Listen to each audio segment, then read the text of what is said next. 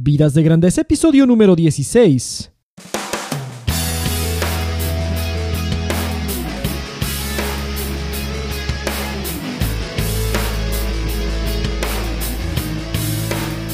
Hola, ¿qué tal Nación de Grandeza? Aquí con ustedes Enrique Guajardo y esto es Vidas de Grandeza, el podcast dedicado a todos aquellos y aquellas que quieren dejar una marca en el universo con su vida y su trabajo. Aquí en este podcast cada semana nos enfocamos en ese importante vínculo que hay entre vida y trabajo. Y mi objetivo en cada episodio es que encuentres la motivación e inspiración para hacer de tu vida y de tu trabajo algo épico.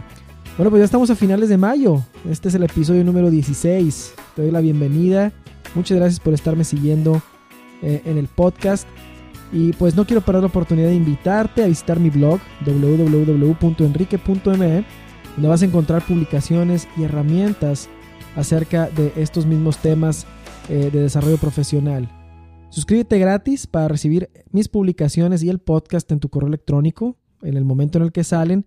Y al hacerlo además, te recuerdo de esta promoción de que recibirás la serie de edición limitada de coaching laboral en video, en formato virtual. Y pues cada mes más o menos vamos a estar liberando un episodio, un episodio de esta serie. Tal vez hagamos más por mes, no sé, dependiendo de las preguntas que me envíen y de los temas de los que hay interés. Pero vamos a ver cosas que se refieren a cómo encontrar o crear también trabajo intencional, eh, con propósito y redituable. Y bueno, ya está disponible la sesión número uno. Si te suscribes, te va a llevar un link. Te va a llevar un link para que puedas eh, accesarla. Y pues bueno, pues te doy la bienvenida a este episodio y vamos a empezar con la, con la cita de la semana. Cada semana vamos a estar viendo una, cita. Y bueno, lo que estoy haciendo ahorita en el blog es que estoy publicando la versión escrita, un blog post. Y sobre ese blog post vamos a estar Voy a hacer el episodio del podcast con algunas cosas diferentes y aplicaciones diferentes, pero muy, muy en, en conjunto con lo que se refiere al desarrollo profesional. Porque al estar haciendo este, eh, al estar escribiendo en mi blog y al estar teniendo interacción con todos ustedes y estar viendo cuáles son los temas sobre los cuales me preguntan y cuáles son las inquietudes que hay, veo que hay una increíble, increíble necesidad de tener de tener entrenamiento, de tener tips, de tener guía, de cómo hacerle en esto el problema del trabajo, en cómo resolver la situación profesional, cómo hacer estrategia de carrera, etcétera. Y bueno, y como ya, ya lo habíamos dicho desde el principio, hay un vínculo entre la vida personal y la vida profesional. Hay un vínculo ahí, una, una como un link entre los dos, ¿sí? Un eslabón entre los dos que no se puede separar, no se debe separar. Siempre se nos ha dicho que se deben de separar esas dos cosas, pero no, no se separan, que la persona es la que trabaja, la persona va al trabajo y la persona es la que está en casa y fue a trabajar, entonces no se pueden separar la vida y el trabajo. Y en ese vínculo es donde siempre, siempre está la zona más resbalosa, es donde más patinamos. Y es ahí donde yo siento que, puedo ayudarte mucho y puedo poder darte ese entrenamiento, así como no sé, como has visto las películas de fútbol americano, los juegos de fútbol americano, películas de fútbol americano también, donde está un coach, donde está alguien aconsejándote, diciéndote cómo, eh, echándote porras, pero también diciéndote tips y cosas que hagan que tu esfuerzo sea más enfocado. Bueno, pues yo quiero hacer eso en la parte profesional, en, en lo que se refiere a tu trabajo y a tu carrera. ¿A quién le hablas cuando tienes un problema de trabajo? ¿A quién le mandas un correo electrónico? ¿A quién acudes? Bueno, pues quiero estar ahí para ser tu coach laboral. Y, bueno, pues esto es lo que he estado descubriendo al estar escribiendo en el blog y el estar teniendo interacción. Hay una necesidad de eso, hay un problema en cómo afrontamos nuestro trabajo y cómo decidimos. Y no se trata nada más de apechugar y decir, bueno, pues la chamba es la chamba y vamos a darle. Hay un camino, hay un plan, hay una estrategia, todo se puede hacer. Vaya, si cuando uno está dentro de los trabajos hace realidad los planes más complicados dentro de las empresas, pues lo mismo debe aplicar para lo que se refiere a nuestra, a nuestra vida, a un plan de vida, eh, a un plan de carrera que incorpore nuestros sueños, nuestros talentos, nuestras habilidades, nuestras, nuestra personalidad y aquellas cosas que de veras en las que podemos dar nuestra máxima contribución y estar operando en base a nuestras fortalezas.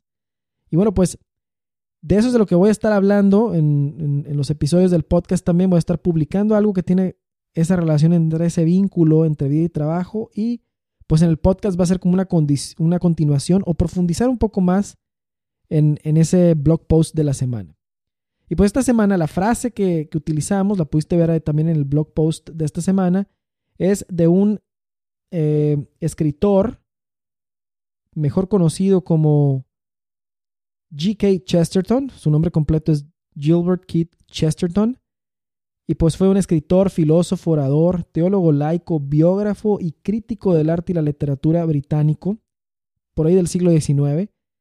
Y en uno de sus libros titulado Men Alive, se obtiene esta cita que tiene mucho, mucho que reflexionar en ella. Pero fíjate lo que dice la cita. Dice, rompe las convenciones y cumple los mandamientos. Es, una increíble cita, vamos a reflexionar en ella. Y, y pues vamos a pensar en todas esas cosas que son, que nosotros pensamos que son una ley, y aquellas cosas que simplemente son una convención social, una cosa que, que válgame, simplemente se ha seguido, se ha seguido por, de una manera, y pensamos que solo porque se ha seguido así desde hace mucho tiempo, pues es, es una ley. Y esto lo aplico en los trabajos, pasa mucho en los trabajos. Por ejemplo, cuando escuchas la frase, es que aquí siempre lo hemos hecho así y no puedes hacer nada diferente. Bueno, ahí es donde está aplicando totalmente esto, ¿verdad? Oye, como si romper ese así lo hemos hecho siempre aquí fuera romper un mandamiento. Y no lo es, porque no estás ni robando, ni estás este, diciendo una mentira, ni nada. Simplemente estás tratando de hacer algo nuevo, de hacer algo diferente dentro de, dentro de las cosas que son honestas, dentro de las cosas que son, este, válidas, dentro de las cosas en las que no ofendes ni transgredes eh, algo, nada, simplemente es una convención. Y en este, en el libro de Men Alive, Chesterton lo aplica, lo, lo platica diciendo de un hombre, una persona, no me acuerdo muy bien del, nombre del personaje, pero él se pone a ver la vida de una nueva manera, empieza a ver su vida de una, de una forma diferente y empieza a hacer cosas tan diferentes que la gente piensa que está infringiendo alguna ley o algo, ¿verdad? Pero no, él simplemente está rompiendo lo convencional. Pero lo convencional está tan arraigado que todo el mundo se escandaliza. Entonces, por ejemplo, él una de las cosas que hace es que juega a asaltar su propia casa. Porque es una aventura, ¿verdad? se pone de acuerdo con toda la familia y todo, y vaya, asalta su casa, ¿no? Y otra es, este, quiere hacer un picnic, pero en vez de hacer el picnic en el jardín, hace el picnic en el techo de su casa. Otra cosa en la que rompe las convenciones totalmente es que pues tiene que ir de vacaciones, ¿verdad? Pero bueno, pues hace su recorrido a su trabajo y se pierde en su recorrido, hace un recorrido diferente alrededor del vecindario, alrededor de donde está, para volver a llegar a su casa otra vez. Y, para él eso fue como que, bueno, salí de la rutina, salí de lo normal, hice, tuve unas vacaciones, fue a visitar el mundo, dice él, pero, pero es ahí mismo, ¿no? Y así vienen ejemplos, pero esto tiene una aplicación increíble a ver las cosas de una manera diferente a poder pensar diferente a esa corriente adormecedora en la que vivimos todos los días en el ambiente, en el ambiente laboral principalmente. Vamos a pensar todas las veces con esta reflexión en que una convención nos frena. Nos frena este, porque es algo que sigue todo el mundo y, y pues como todo el mundo lo hace, yo también lo hago. Abundan estas cosas. ¿Cuántas veces escucho a, escuchamos a alguien? Yo lo he escuchado lo escucho casi a diario, ¿verdad? ¿Cuántas veces escuchamos a alguien que dice, ya no aguanto mi trabajo?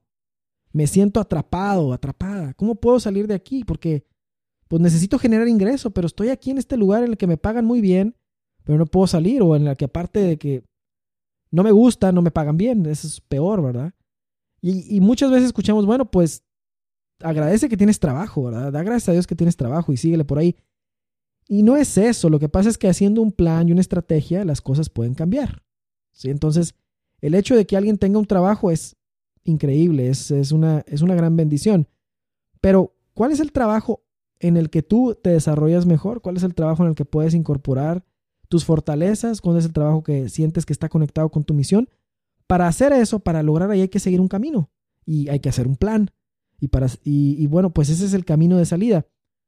Pero escuchamos en los trabajos día tras día, semana tras semana, gente que se queja de su trabajo. Y algo que yo no puedo soportar, y es algo por eso que me he puesto de misión, de misión personal y de, y de poder que lo siento como que es un llamado para mí, es arreglar esto y es el ver caras largas en los trabajos, gente enojada, haciendo grilla, quejándose de sus circunstancias semana tras semana, año tras año y sin hacer nada al respecto. Sí, la situación está bien mal, no me alcanza para esto, no puedo hacer esto otro, este trabajo no me gusta, el jefe es no sé qué, mis compañeros no son no sé cuánto, y ahí sigue la letanía y sigue y sigue y sigue, ya sea verbal o mental, ahí estamos con lo mismo, y no hacemos un plan para movernos, para generar el cambio que queremos ver. Y lo que a veces nos atrapa ahí es nuestra propia resistencia al cambio interna o la manifestación externa de una resistencia al cambio de los demás. Pues bueno, afortunadamente esto tiene solución y eso es lo que vamos a hablar en el episodio de hoy. Bueno, pues resulta que existe un tipo de cangrejos que no pueden ser atrapados, unos cangrejos en el mar, ¿verdad? No pueden ser atrapados usando los métodos normales. Son extremadamente ágiles y al caer en la trampa logran salir de ella muy fácilmente. Pero paradójicamente, Aún así, cientos y miles de estos cangrejos son atrapados diariamente en, los muelles, en, por los pescadores. ¿Y cómo es, que, cómo es eso? ¿Cómo es que han, han descifrado la manera de atraparlos? ¿Cómo es que han descifrado el código para atrapar a estos cangrejos? Pues estos cangrejos son atrapados a una característica que tienen en común con nosotros los humanos. Entonces la trampa que utilizan es como cualquier otra trampa de cangrejos. Está hecha así de alambre y dentro de la jaula se coloca un anzuelo, una carnada. Luego sumergen la jaula en el agua. La diferencia es que la jaula está abierta por arriba. Entonces meten la jaula con, con la carnada, pero la jaula no está cerrada. Entonces, ¿qué pasa? Que al poco tiempo se viene y se acerca un cangrejo y se mete a la jaula y empieza a comerse la carnada. Pero luego van pasando otros cangrejos por ahí que andan por ahí cerca y ven ahí al cangrejo y van y se meten a, a seguir comiendo. Luego otro cangrejo y otro cangrejo y otro cangrejo y siguen comiendo. Y entonces se llena una multitud ahí en el festín de la carnada, ¿no? Cuando ya se termina la comida, todos los cangrejos continúan allá adentro. Los cangrejos no se salen ni el primero ni el último porque no perciben peligro, porque la jaula nunca se cierra. Entonces simplemente están ahí reunidos. Ya cuando terminaron los cangrejos con el banquete, la verdad es que nada los detiene a salir, se podrían escapar en cualquier momento. La jaula está totalmente abierta, pero no lo hacen, se quedan ahí en la jaula. Y además siguen llegando más cangrejos, aunque ya no hay carnada. Y lo que los atrae, ¿qué es? La multitud de cangrejos que están reunidos ahí. Todos los pescadores empezaron a dar cuenta de, los, de cómo estos cangrejos se comportan por instinto, obviamente, y empezaron a generar una trampa para poder atraparlos usando ese comportamiento. Pero ¿por qué ningún cangrejo sale de la jaula? Esa es la pregunta y ese es el secreto aquí de la historia. Cuando un cangrejo se da cuenta que no hay nada que hacer en la jaula e intenta escapar, lo que va a pasar por instinto es que el resto de los cangrejos van a hacer todo lo posible para que no se salga para atraparlo. Fíjate, cuando atrapan estos cangrejos con la mano, o bueno, los atrapan con la mano y los meten en una, en una tina, y van caminando con los cangrejos en la tina, va a haber cangrejos que van a intentar salir de la tina porque la tina está abierta. Pero nomás necesitas tener más de un cangrejo ahí adentro para que el otro intente no, no dejar escapar al que se quiere salir. Entonces, esto de la jaula aplica en cualquier otra cosa, en una tina, en una cubeta, lo que sea. Entonces, los cangrejos, por instinto, harán todo lo posible por atraparlo y no lo van a dejar salir. Si persiste el cangrejo en salir, lo van a atacar y le van a arrancar las tenazas. Y si persiste más, lo matan. Esto es lo que pasa. Y es por ello que ningún cangrejo intenta salir. Están controlados por el poder de la manada. Dicen, si me salgo, me matan. Si intento salirme, me van a hacer esto. Entonces no se salen. Todos se quedan adentro reunidos sin moverse y el pescador solamente lo que tiene que hacer es levantar la jaula y comienza el festín, el banquete de cangrejo ahí en el muelle, donde sea que, o, o los van y los venden, no lo sé. Pues un comportamiento muy parecido tenemos los humanos en lo que se refiere a nuestro trabajo. Cuando alguien trata de hacer algo diferente, retando las convenciones y el status quo, al intentar salir del contexto preestablecido. Esto es lo que pasa. Y por eso es la grilla y por eso la gente en vez de hacer algo está ahí con una actitud negativa porque tienen miedo como si tal cual como si fuera a ocurrir algo como lo que ocurre con la reunión de cangrejos que si te quieres salir te matan. Cuando esto no es cierto. Mira, puede ser que alguien esté eh, y aplique en todas las cosas que son cambio, ¿eh? porque puede ser que alguien esté intentando implementar una nueva metodología de trabajo. Alguien que está tratando de ser positivo en la oficina cuando todo el mundo es negativo. Alguien que intenta introducir valores y principios. Alguien que está implementando un proyecto retador que nadie ha intentado antes. Alguien que está iniciando una empresa en medio de situaciones muy poco favorables. O alguien que ha decidido hacer un cambio en hábitos personales. Si te das cuenta, estos son cambios estos son cambios. Pero al poco tiempo de que alguien inicia un cambio, comienzan los efectos de la resistencia. Y esos efectos son internos y también externos. Vamos a hablar primero de los externos. Empieza la resistencia, vienen de otras personas.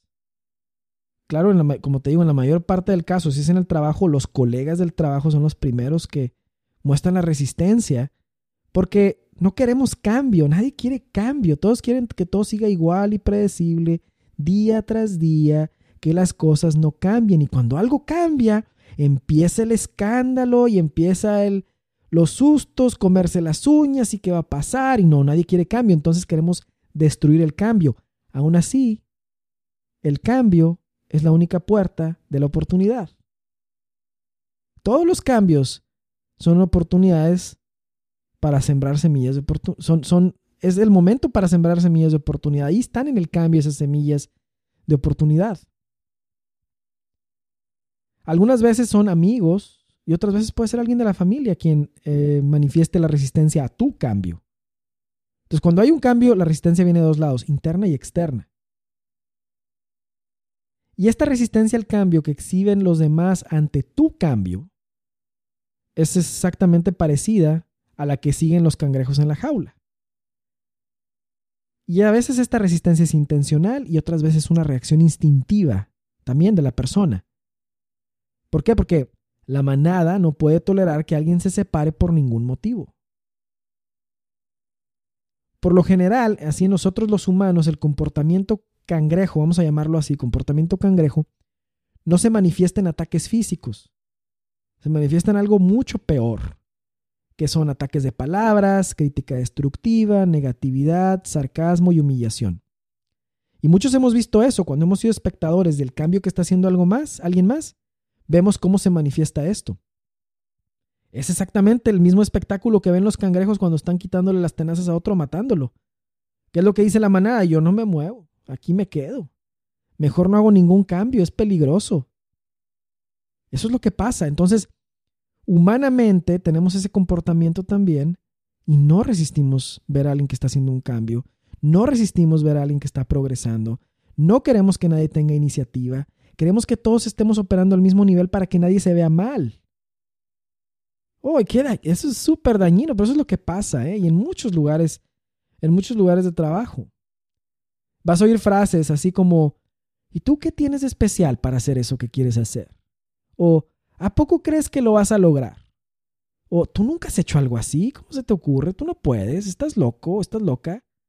A otra que te dicen es, sé realista, ¿cómo crees? Oye, no pierdas tu tiempo con eso, nadie lo ha logrado, hombre, cállate. Y estas son las frases que oyes y a lo mejor tú tienes una colección de otras, ¿verdad? Pero lo que está sucediendo es que cuando alguien toma iniciativa de romper con las convenciones, de transformar su manera de pensar, vivir y trabajar, la manada lo quiere jalar hacia el nivel de rendimiento nominal que había antes en esa manada. De manera que no se note, que no sobresalga del grupo. ¿Sí? Y con esto no quiero decir que el estar en grupo sea malo, ¿eh? Para nada. El estar en grupo, el estar compartiendo con otros, tener amistades, eso es buenísimo. Hay grupos, hay amistades, hay asociar, hay, hay, veces que nos hacemos amigos de personas, de gente que son positiva, que nos ayudan a ser una mejor versión de nosotros mismos, que eso es, está genial. Ese es un grupo de mucha virtud. Esas personas con las que hay que rodearse. Pero generalmente en los ambientes de trabajo sobre todo es donde predomina este tipo de mentalidad. Que no es así, que no es un, un, algo que te ayude a ser mejor, sino que estás en constante lucha, como si fuera una competencia y estás ahí tratando de defenderte de los ataques, que nadie haga algo diferente ni algo mejor porque hace que se vean mal los demás. Y eso es lo que pasa. Entonces a ese ambiente es al que me estoy refiriendo. No me refiero a aislarse. No me refiero a simplemente ser un ermitaño y estar ahí. No, me refiero a cuando detectas este tipo de grupos, esa es la resistencia a la que tienes que romper. Los, los grupos que se comportan como cangrejos o las empresas o los lugares de trabajo, lo que sea, hacen esto porque cuando das esos pasos valientes, los demás caen en la cuenta de que deberían también tomar la misma iniciativa que tú tienes en su trabajo, en su persona. Concluyen que ellos también deberían hacer lo mismo, porque es evidente que estás haciendo el bien, pero optan por la ruta de menor resistencia y no lo hacen. Y el arrojo y gallardía de los valientes los hace verse mal, los reta y hace que su cobardía sea más obvia. Fíjate, cuando tú te comportas con arrojo y gallardía a tomar pasos importantes en desarrollar tu carrera, en hacer las cosas diferentes, en ser mejor, en tomar pasos hacia donde otros no los han tomado, en hacer camino hacia el, al andar, haces que los demás se vayan a ver mal. Claro, porque no quieren hacer nada los reta y hace que su cobardía de no haberlo hecho antes sea más obvia. Pero no saben que nunca es demasiado tarde ni demasiado temprano para hacerlo. Y en lugar, en lugar de unirse, apoyar y participar en tu entusiasmo, optan por criticar y mofarse para ver si con eso tú desistes de tu esfuerzo y vuelves al mismo nivel de rendimiento de la multitud. Este es el efecto de la manada. Pero nada de esto es real, ¿eh? O sea, nada de esto es Nunca va a haber un problema, nadie te va a hacer nada. Simplemente la crítica va a venir. Entonces, para luchar contra esto, vamos a utilizar una analogía, vamos a hacer, vamos a hacer, vamos, vamos a utilizar una analogía como si estuviéramos dando golpes a una pared de resistencia. Vamos a utilizar tres golpes que vamos a dar para vencer la resistencia. Y vamos a hablar de cada uno de estos golpes que nos van a ayudar a movernos a nuestro siguiente nivel, en nuestro trabajo. El primer golpe es contraintuitivo porque estamos acostumbrados a decir, si alguien te pega, tú pegas. Si alguien te da una cachetada, tú das otra cachetada. Pero lo que vamos a hacer aquí es que el primer golpe es perdonar y seguir adelante. Primer golpe es perdona y sigue adelante. Cuando te toque vivir en carne propia los efectos de la resistencia de los demás, ten en cuenta, ten en cuenta que el ataque en realidad no es hacia tu persona sino a lo que representas. Y lo que tú estás representando es el cambio. Y como el cambio nadie lo quiere, entonces viene el ataque. Ahora, no estoy hablando de cambios buenos, ¿eh? ¿No? Cambios malos, pues no, no tiene uno por qué esperar el ataque y es normal. La gente buena no quiere ver el mal. Entonces, si tú estás haciendo algo malo, pero genuinamente malo, pues claro que va a ser atacado y tienes que detenerte. Porque no está siendo atacado, sino que está siendo persuadido de no hacer el mal. Pero si tú estás haciendo algo bien, como inicié al principio, estás rompiendo una convención nada más, una convención, entonces, y hay ataque a eso, oye, pues no me ataques por hacer el bien. Estoy haciendo el bien, estoy haciendo un cambio, estoy haciendo la diferencia. Es algo bueno, ¿sí? Entonces, no tomes como personal esto, porque no es hacia ti, sino a lo que estás representando, que es el cambio. Perdona con caridad y sigue adelante. El comportamiento cangrejo eh, no es una manifestación a tu acción, sino lo que representa tu acción. Y lo que está pasando ahí es que en realidad se están manifestando en rechazo a la propia cobardía de la manada. Si persistes en tu idea, pronto la resistencia se va a desvanecer y lo que seguirá, fíjate, esta es la mecánica, es el arrastre. Sí, entonces cuando estamos hablando de liderazgo y alguien pone el ejemplo, que ser líder es poner el ejemplo, y este, este ejemplo es disruptivo, es diferente, pero es bueno, pues lo primero que viene es la incomodidad y el ataque. Pero una vez que ven que sigues con tu idea y que sigues persistente en tu idea, el ataque se desvanece y empieza el arrastre. Y el arrastre es una de las características de un buen líder. Un líder arrastra con su ejemplo. Y para poner ejemplo hay que tener persistencia. Y para tener persistencia se te tiene que resbalar la crítica de los demás y la resistencia de los cangrejos. El segundo golpe del que vamos a hablar es ignora a la voz de la mentira. Entonces ya había dicho al principio que cuando estamos haciendo un cambio en nuestro trabajo, va a haber resistencia externa, pero también va a haber resistencia interna. Y de hecho la resistencia al cambio inicia primero en nosotros mismos. O sea, hay una voz interior que está las 24 horas del día transmitiendo en vivo y en directo. Yo les, ahorita mismo la escucho, cuando estaba escribiendo el blog la estaba escuchando, ahorita que estoy grabando la estoy escuchando y es una voz que te dice, tú no puedes, nunca lo lograrás, no eres nadie, tú no puedes cambiar el mundo, bla, bla, bla, bla, bla. Son las mismas palabras que luego escucharás en la voz de la manada cuando tratan de jalarte hacia la jaula otra vez. Y la verdad es que estamos en una lucha constante, interna y externa, contra esta fuerza gravitatoria que nos quiere ocultar del radar. No quiere que nuestra vida se note, porque si nuestra vida se notara, si tomáramos pasos valientes, hiciéramos eso para lo cual estamos llamados en nuestra vida y en nuestro trabajo, crearíamos impacto, ondas expansivas que hacen eco aquí y en la eternidad. ¿Por qué? Porque te estás moviendo tras un ideal. Por eso este coloquio es tan insistente y nos intenta hundir y llevar a nuestro punto de menor impacto. Nos trata de llevar a nuestra zona de confort. Entonces por eso me vas a escuchar decir que, oye, si tengo un trabajo muy redituable, pero en el que yo estoy muy miserable, por, por todo lo que sea y porque ya hice muchos intentos por hacer cambios allá, ahí, por cambiar la situación, porque las cosas estén bien, no es responsable quedarse ahí. No es responsable porque a la larga eso va a traer otros problemas. Tú podrías estar haciendo más impacto, haciendo otras cosas. Solo que en vez de eso has decidido doblar tu rodilla ante el trabajo. ¿Sí? Ante, ante lo, la seguridad, ante lo predecible. Pero, pero no tiene por qué ser así. Estamos en esta lucha, entonces, ¿qué es lo que te dice tu misión personal que debes hacer? Tu misión te puede decir que sí, tienes que estar en un trabajo, tienes que estar en un empleo y eso está genial, no tiene nada de malo. Hay que seguir adelante, pero no tienes que quedarte en un mal empleo ni en un mal trabajo o tampoco estar haciendo algo solamente porque es muy redituable. Si no estás, si no, si no va de acuerdo a tus valores, tu talento, aquello en lo que tú puedes aportar más. ¿Ves? Pero si haces ese cambio, cuando empiezas a tratar de hacer ese cambio, porque ese cambio va hacia la verdad, es donde empieza toda la resistencia. Y con eso vamos al tercer golpe. El tercer golpe es ser diferente por deporte. Así como decía la frase del principio, el personaje del Men Alive de Chesterton es rompe las convenciones, cumple los mandamientos. Sé diferente por deporte. En aquellas cosas que se pueden ser diferentes y que está bien serlo. Este comportamiento de la resistencia al cambio está muy arraigado en la mayoría de los centros de trabajo. Mira, solo hace un intento por hacer un cambio. Yo no estoy diciendo un cambio en tu carrera. Un cambio ahí a cómo hacen las cosas en el trabajo para mejorar, innovador, algo nuevo. Y vas a escuchar el rugido ahí de la resistencia. Luego, luego. Y muy elegante. No, no, es que eso no quiere que lo haga la gerencia, eso no quiere que pase así, eso no quiere, fulano no quiere, no sé qué, va a pasar esto, va a pasar aquello. No, no, no, mejor no. Y entonces empieza, esa es una resistencia al cambio manifestada en palabras muy elegantes. ¿Sabes? Que no te asuste, tú sigue, pase lo que pase.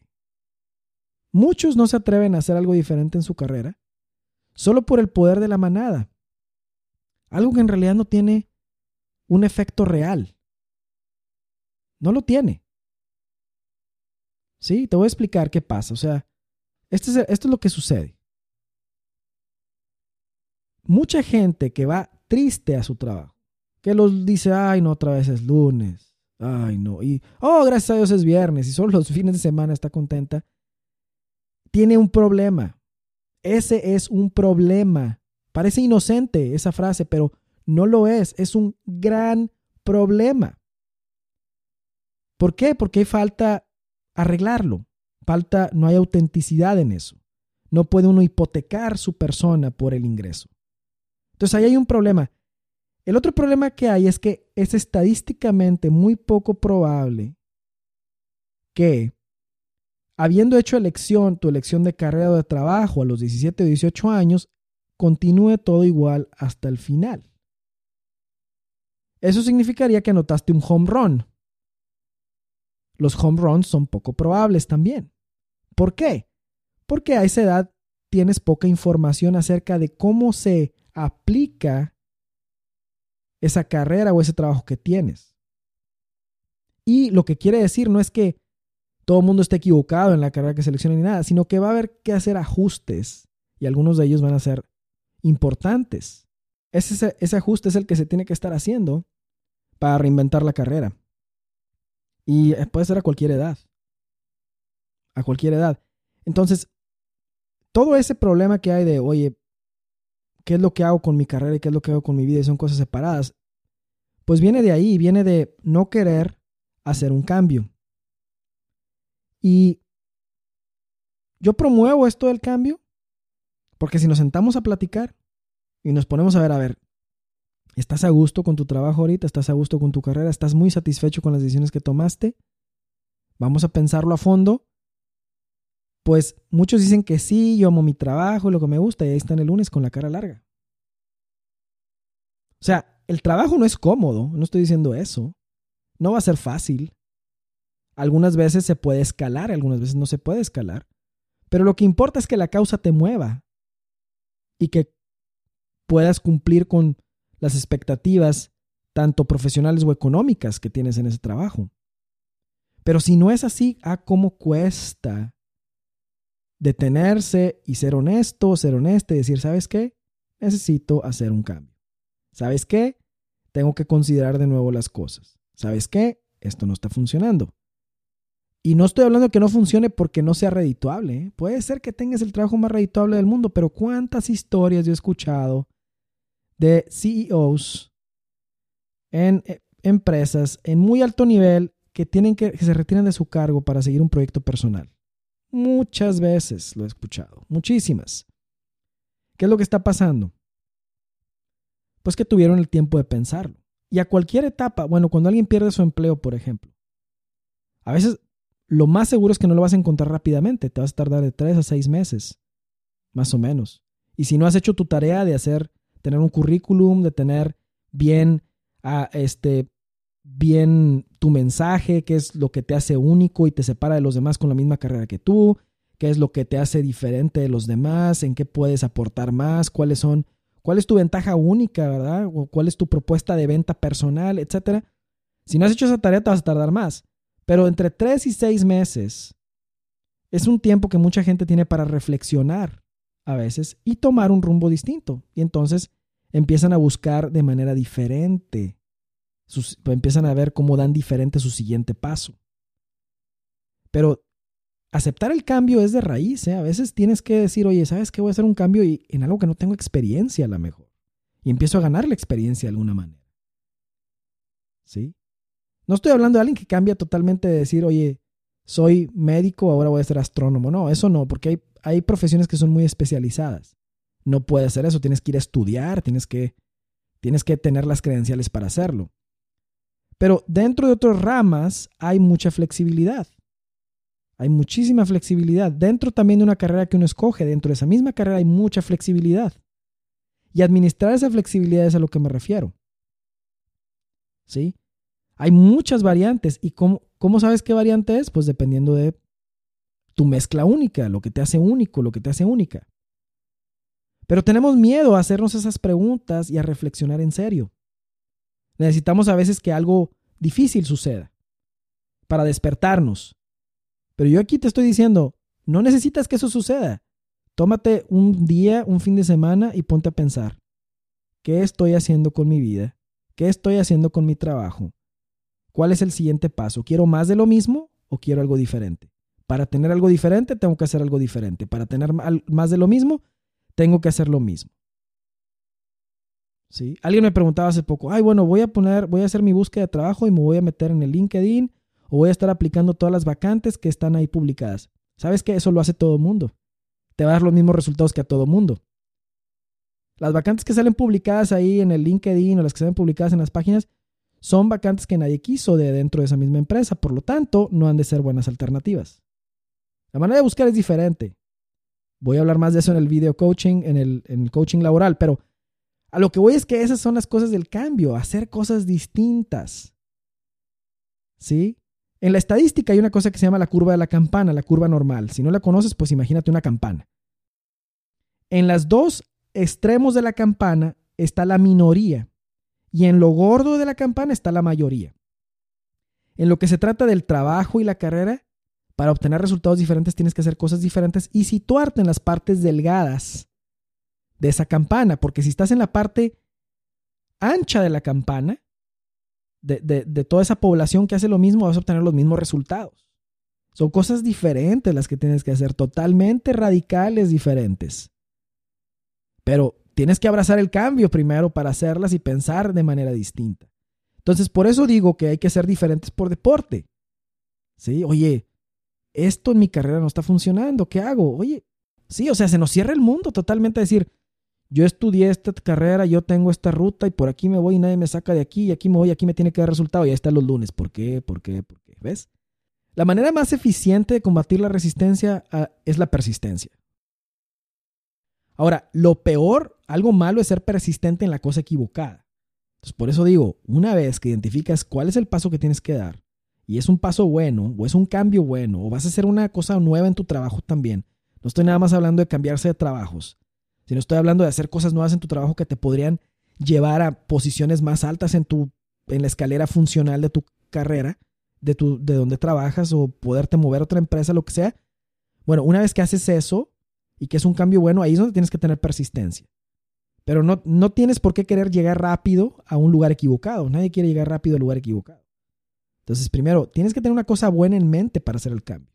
O esto es un buen paso para dar en mi carrera, o este es un buen cambio que quiero dar. Entonces hay que, es, ahí es donde se tiene que tener persistencia. También hay, hay veces que hay buenos consejos que la gente nos va a dar, y eso hay que saber identificarlo en esto. Cuando está haciendo un cambio y empieza a recibir la crítica, entre la crítica, la crítica de unos, hay otros que también te están tratando de dar buen consejo. Y hay que tener cuidado ahí, porque aunque lo que te diga alguien no vaya a favor de lo que tú estás pensando, vaya en contra de lo que tú estás pensando, también hay que escuchar porque ahí puede venir un buen consejo. Y es sabio escuchar y incorporar esos buenos consejos en el criterio para decidir. ¿Cómo identificas los buenos consejos de los malos consejos? Pues mira, alguien que te aprecia trata de ayudarte a ser una mejor versión de ti mismo y te ayuda a construir. Esto es muy diferente a lo que hablamos al principio de la crítica negativa y destructiva de los cangrejos. O sea, esto es diferente totalmente, es positivo el, el feedback ahí. Cuando escuches, cuando escuches a los cangrejos decirte, esta es una, una, clave que tengo aquí que te va a servir mucho, es un muy buen tip. Cuando alguien te dice, tú nunca has hecho eso antes, no lo hagas, tú, tú nunca has hecho eso antes. Esta debería ser tu respuesta. ¿Sabes qué? Tienes toda la razón. Nunca lo he hecho antes. Pero también sabes qué? Estoy a punto de hacerlo. Y con ello ganaré la experiencia que me falta. Y entonces das el paso y das el paso y das el paso y empiezas a ganar experiencia y empiezas a, a, moverte en esa nueva dirección. Por eso digo que tienes que dar un paso, tienes que, perdón, tienes que tener un plan para dar pasos. Las cosas que valen la pena no son fáciles.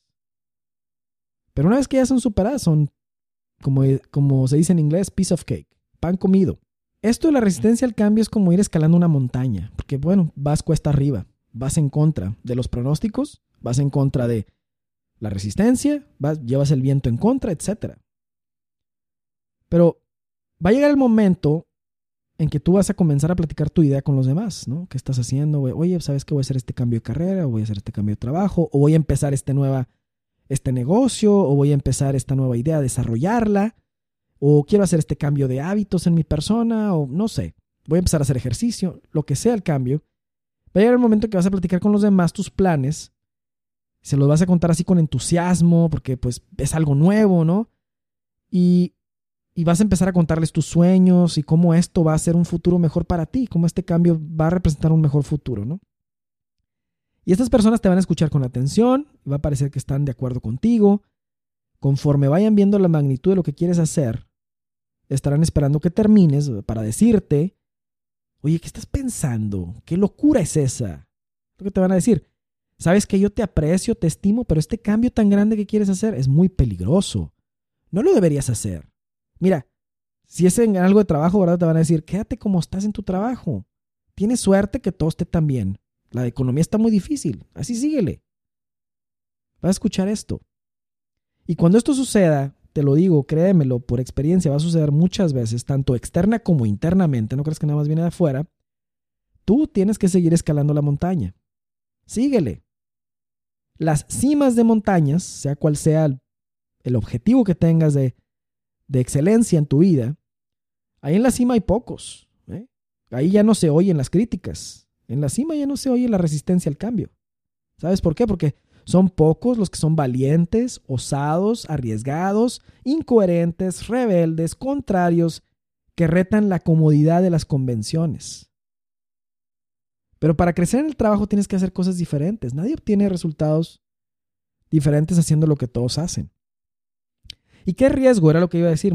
Muchas, muchas personas interpretan riesgo como tirarse al vacío esperando que ahí salga una red que te va a cachar. No, eso no es. Eso no es riesgo. Esa definición no está, está equivocada totalmente.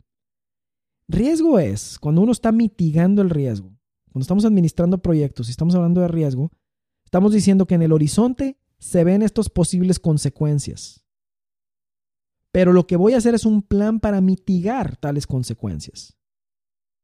Debido a que cuando camines en la ejecución de ese plan no sabes exactamente qué va a pasar, ese es el riesgo y tienes que dar un paso con fe. ¿Sí? Pero con un plan. No significa tirarse. Oye, tírate del precipicio al cabo que te van a cachar. No, no, o sea, para nada. Eso es otra cosa. Eso es una, es una tentación horrible. No tienes por qué seguir eso. Lo que uno hace es hacer un plan para moverse al punto al que quiere estar. Por eso, cuando digo que todos se quejan de su condición de trabajo, que dicen, oye, o la mayoría lo hace, o está incómodo, o no le gusta lo que hace, o lo que sea, es porque no han, número uno, hecho un plan y luego ejecutado ese plan para moverse a ese punto. Por lo tanto, el no hacer el plan de entrada es sinónimo de mediocridad, porque bueno, ¿cómo, cómo es que te quejas si no estás haciendo algo al respecto? Pero ya estás en la, en la ejecución de ese plan. Y, y si tú me estás escuchando y eres de esas personas que oye, no está haciendo un plan o siempre está criticando a los otros que hacen cosas diferentes, empieza el día de hoy. Empieza el día de hoy a hacer un plan. ¿Cómo sería mi vida diferente si hiciera este cambio? ¿Cómo quisiera verme de aquí a cinco años? ¿Cómo quisiera verme de aquí a diez años? ¿A qué destino quisiera llegar? ¿Y qué cambios tengo que empezar a hacer hoy? ¿Qué pasos tengo que empezar a dar hoy para poder llegar a ese destino al que quisiera llegar? La crítica a los demás se te va a ir de la boca. Pero en el momento en que tú empiezas a trabajar por algo diferente, no tienes tiempo de criticar. Se te, va se te va el tiempo de criticar y de estar haciendo grilla y de todo eso. La gente más positiva que vas a ver en tu trabajo, o la gente más positiva que vas a ver creciendo en las organizaciones, o aquellos que empiezan negocios y terminan siendo muy exitosos, son aquellos que traen un plan y están ejecutando ese plan. No es accidente, no es suerte, no es de la noche a la mañana es la consecuencia de un plan. Lo que significa el riesgo, moverse con un plan hacia un, hacia un destino específico, pero hay que hacerse las preguntas. ¿Qué, ¿Cuál es nuestro criterio de felicidad o de éxito? No el criterio de nadie más, sino cuál es el tuyo. Eso es lo importante. Y hay que hacer un plan para irse moviendo ahí. En esto de la carrera, como te digo, del trabajo es sumamente importante hacerlo. Las cosas no suceden solas. Pues bueno, hemos llegado al final de este episodio. Espero que te sea de gran ayuda, muchísima ayuda esto. Te recuerdo de la promoción de suscribirte a mi blog para recibir mi serie de video de entrenamiento laboral. Te invito a conectarte conmigo en Facebook o en Twitter. Este, puedes enviarme un correo a desarrollo enrique.me o a enrique enrique.me y pues te lo contestaré con gusto. Cualquier duda que tengas acerca de lo laboral, eh, pues vamos a estar incluyendo preguntas. Quienes se suscriban en mi blog y reciban el entrenamiento laboral en video, voy a estar contestando preguntas a través de esos videos. Entonces, mándame las preguntas. Vamos a ir agrupándolas en temas y vamos a hacer esta serie de videos con las preguntas que tengas acerca de trabajo y de carrera. Recuerda, recuerda esta semana luchar y romper con la resistencia al cambio. No hay nada atrapándote, nada nos atrapa para ese cambio. Somos libres. Puedes hacer un plan y moverte al siguiente nivel. Acuérdate de hacer ese plan y de acuerdo a ese plan puedes mitigar el riesgo. Pues te deseo una semana excelente. Mucho éxito y nos vemos hasta la próxima. Gracias.